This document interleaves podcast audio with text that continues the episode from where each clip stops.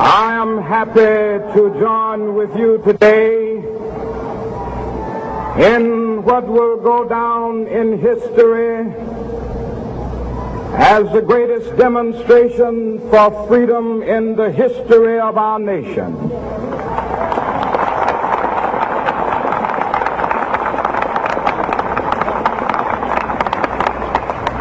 Five score years ago, a great American in whose symbolic shadow we stand today, signed the Emancipation Proclamation. This momentous decree came as a great beacon light of hope to millions of Negro slaves who had been seared in the flames of withering injustice. It came as a joyous daybreak to end the long night of their captivity. But 100 years later, the Negro still is not free. 100 years later, the, the, life of the Negro is still sadly crippled by the manacles of segregation and the chains of discrimination. 100 years later, the Negro lives on a lonely island of poverty in the midst of a vast ocean of material prosperity. 100 years later,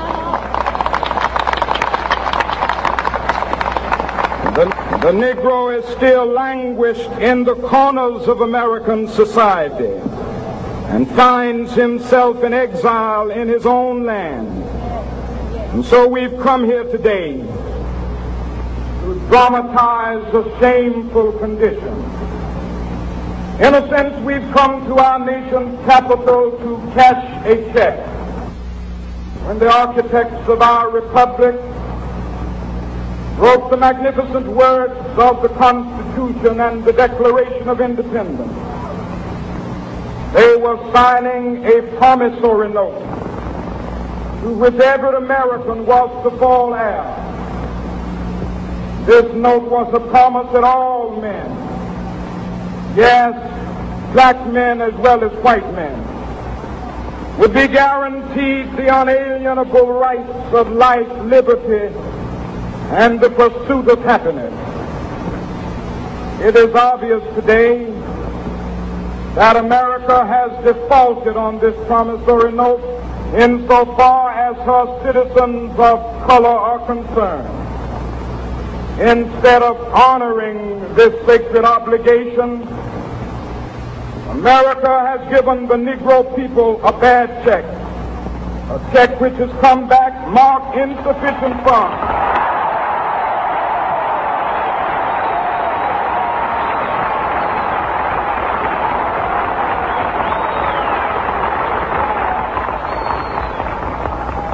But we refuse to believe that the Bank of Justice is bankrupt. We refuse to believe that there are insufficient funds in the great vaults of opportunity of this nation. So we've come to cash this check, a check that will give us upon demand the riches of freedom and the security of justice.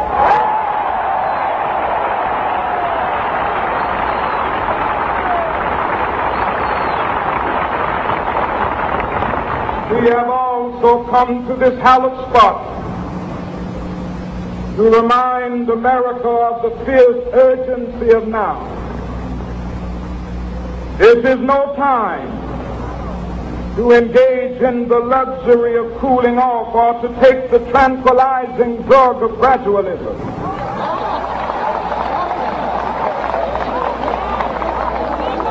Now is the time to make real the promises of democracy. Now is the time to rise from the dark and desolate valley of segregation to the sunlit path of racial justice. Now is the time to lift our nation from the quicksands of racial injustice to the solid rock of brotherhood. Now is the time to make justice a reality for all of God's children. It would be fatal for the nation to overlook the urgency of the moment. This sweltering summit of the Negro's legitimate discontent will not pass until that is an invigorating autumn of freedom and equality. 1963 is not an end, but a beginning. Those who hope that the Negro needed to blow off steam and will now be content will have a rude awakening if the nation returns to business as usual.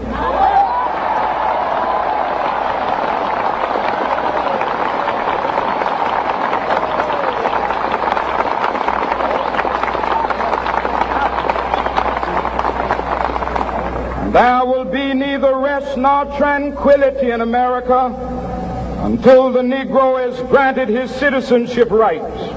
The whirlwinds of revolt will continue to shake the foundations of our nation until the bright day of justice emerges. But that is something that I must say to my people who stand on the warm threshold which leads into the palace of justice in the process of gaining our rightful place, we must not be guilty of wrongful deeds. Let us not seek to satisfy our thirst for freedom by drinking from the cup of bitterness and hatred.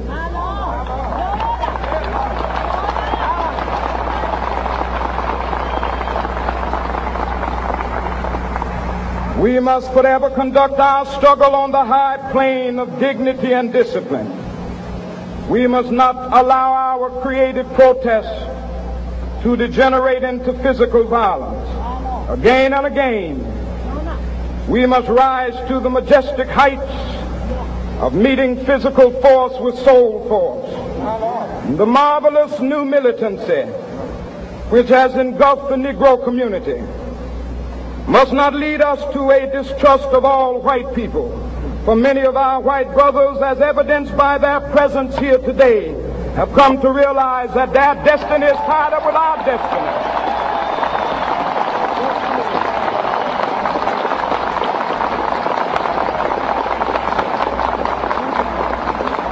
And they have come to realize that their freedom is inextricably bound to our freedom. We cannot walk alone. And as we walk, we must make the pledge that we shall always march ahead. We cannot turn back. There are those who are asking the devotees of civil rights, when will you be satisfied? We can never be satisfied as long as the Negro is the victim of the unspeakable horrors of police brutality. We can never be satisfied. As long as our body is heavy with the fatigue of travel, cannot gain lodging in the motels of the highways and the hotels of the cities.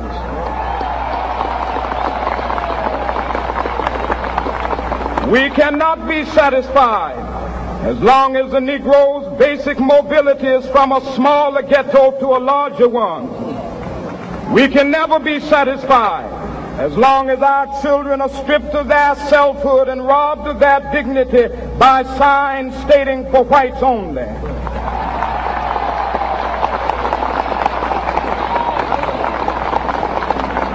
We cannot be satisfied as long as a Negro in Mississippi cannot vote and a Negro in New York believes he has nothing for which to vote. No,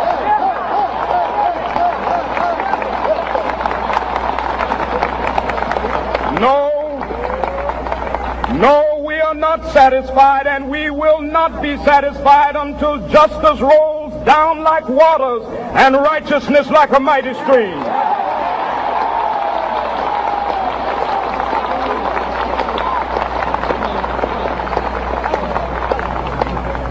I am not my unmindful that some of you have come here out of great trials and tribulations. Some of you have come fresh from narrow jail cells. Some of you have come from areas where your quest, quest for freedom left you battered by the storms of persecution and staggered by the winds of police brutality. You have been the veterans of creative suffering. Continue to work with the faith that unearned suffering is redemptive. Go back to Mississippi. Go back to Alabama. Go back to South Carolina. Go back to Georgia. Go back to Louisiana. Go back to the slums and ghettos of our northern cities. Knowing that somehow this situation can and will be changed. Let us not wallow in the valley of despair. I say to you today, my friend,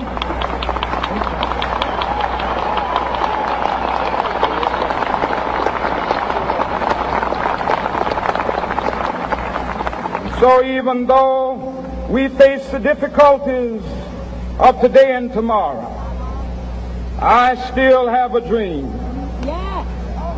It is a dream deeply rooted in the American dream.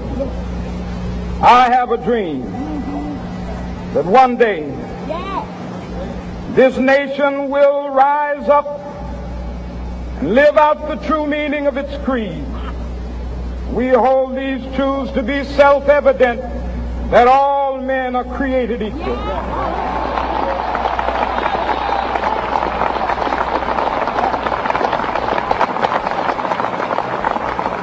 I have a dream that one day on the red hills of Georgia, the sons of former slaves and the sons of former slave owners will they be able to sit down together at the table of brotherhood. I have a dream that one day, even the state of Mississippi, a state sweltering with the heat of injustice, sweltering with the heat of oppression, will be transformed into an oasis of freedom and justice. I have a dream that my four little children will one day live in a nation where they will not be judged by the color of their skin, but by the content of their character. I have a dream today.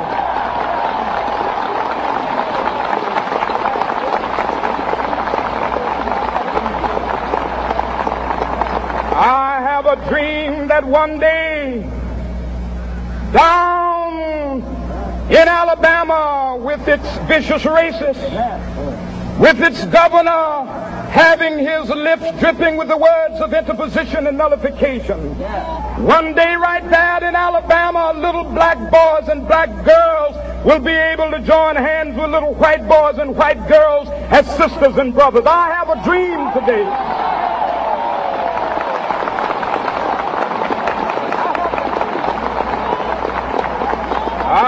A dream that one day every valley shall be exalted. And every hill and mountain shall be made low. The rough places will be made plain. And the crooked places will be made straight. And the glory of the Lord shall be revealed and all flesh shall see it together. This is our hope. This is the faith that I go back to the South with. With this faith, we will be able to hew out of the mountain of despair a stone of hope. With this faith, we will be able to transform the jangling discords of our nation into a beautiful symphony of brotherhood. With this faith, we will be able to work together, to pray together, to struggle together, to go to jail together, to stand up for freedom together, knowing that we will be free one day. This will be the day. This will be the day when all of God's children will be able to sing with new meaning, My country tears of thee. Sweet land of liberty of thee I sing. Land where my fathers died, land of the pilgrim's pride. From every mountainside, let freedom ring. And if America is to be a great nation, this must become true. And so let freedom ring from the prodigious hilltops of New Hampshire. Let freedom ring from the mighty mountains of New York. Let freedom ring from the heightening Alleghenies of Pennsylvania. Let freedom ring from the snow-capped Rockies of Colorado. Let freedom ring from the curvaceous slopes of California. But not only that, let freedom ring from Stone Mountain of Georgia.